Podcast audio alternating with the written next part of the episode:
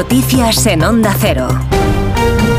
Es mediodía, son las 11 de la mañana en las Islas Canarias y María Hernández actualiza las noticias. Buenos días otra vez, María. Buenos días de nuevo, Alsina. Vamos lo primero con el tráfico porque se multiplican a esta hora los cortes en autovías y carreteras nacionales por las tractoradas. Hacemos resumen con lo más complicado desde la DGT. Patricia Arriaga, buenos días.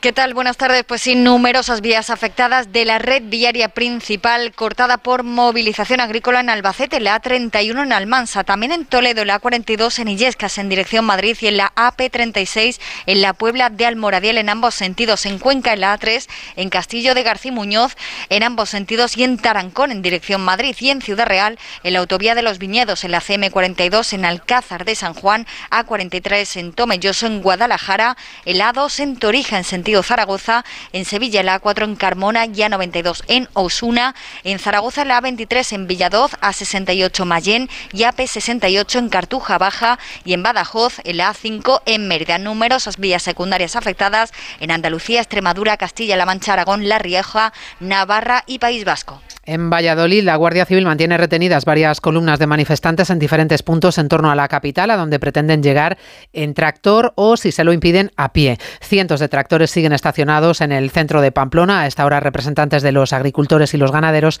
se reúnen con el gobierno foral y la tractorada de los agricultores vizcaínos ha llegado a la explanada de San Mamés. Redacción en Bilbao, Irache de la Fuente.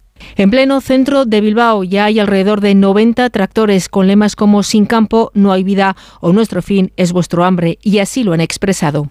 Llevamos toda la vida trabajando las tierras y nos manejan los precios, los líquidos, las ventas, el transporte, todo. las tierras son nuestras. Que la industria de distribución, por ejemplo, eh, nos está obligando a que nos conformemos con cubrir costes de producción. Pero vas al supermercado y hay donde coger, pero va a llegar un momento que no lo voy a ver, porque esto se está acabando. A estas horas reparten 200 cuartos de cordero en el Arenal bilbaíno para poner el foco en la negociación sobre el libre comercio. Los transportistas agrupados en la Plataforma Nacional para la Defensa del Sector se han sumado a la protesta del campo y amenazan con llegar a Madrid mañana. Ante la intención de manifestarse en la calle Ferraz, el ministro de Interior, Grande Marlasca, ha recordado, lo ha hecho en la televisión pública esta mañana, que la violencia desacredita cualquier derecho a protestar. El sector primario, el sector agrario, tiene todo el derecho del mundo a manifestarse, pero en correspondencia el resto de la sociedad tiene también su derecho a vivir tranquilamente, a vivir en seguridad y seguir realizando su día a día y tener sus servicios públicos absolutamente garantizados. Y en eso están las fuerzas y cuerpos de seguridad del Estado y con una eficiencia yo creo que clara y una proporcionalidad eh, medida.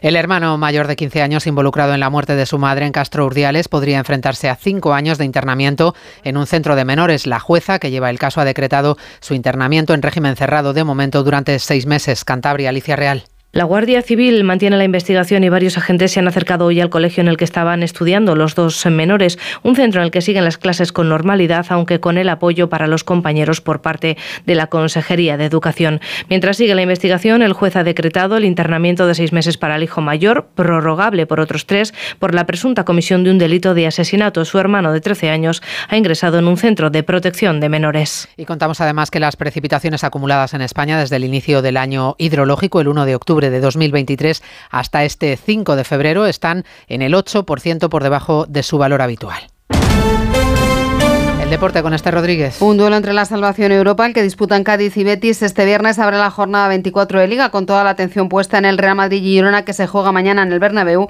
y que puede decantar la lucha por el título. Vinicius y Rudiger entrenan con el grupo. Las órdenes de Ancelotti podrían ser de la partida.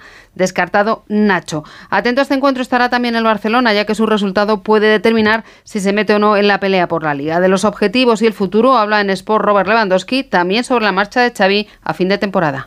Es muy difícil el momento, no, no, no, solo para los jugadores o para, para mí, pero para, para Xavi también. Si estamos más eh, concentración para este momento hasta el final de temporada, no después, y con, con Xavi podemos ganar y podemos um, ganar uh, no solo partidos, el Barça recibe el domingo al Granada y lo sin Vitor Roque, ya que apelación ha desestimado el recurso a la segunda tarjeta amarilla que vio en la jornada anterior. Ya sabemos que España comenzará la defensa del título de la Liga de Naciones ante Serbia el 5 de septiembre y cerrará como local ante Suiza en noviembre. Dinamarca es el tercer rival y la selección femenina de baloncesto juega contra Canadá en el segundo partido del preolímpico tras perder contra Japón. Vamos ya con la pregunta que hoy formulamos a nuestros oyentes en la página web. Nos gusta contar con su participación. Por eso les invitamos a que voten en la encuesta diaria de los servicios informativos en ondacero.es. ¿Cree que el gobierno está respondiendo de forma adecuada a las tractoradas? Servicios informativos. Onda Cero. Pues en 55 minutos está por aquí Elena Gijón al cine y nos cuenta el avance de Noticias Mediodía. Que tengas un fin de semana estupendo, María Hernández. Igualmente, y hasta el lunes. Hasta el lunes. Adiós, adiós.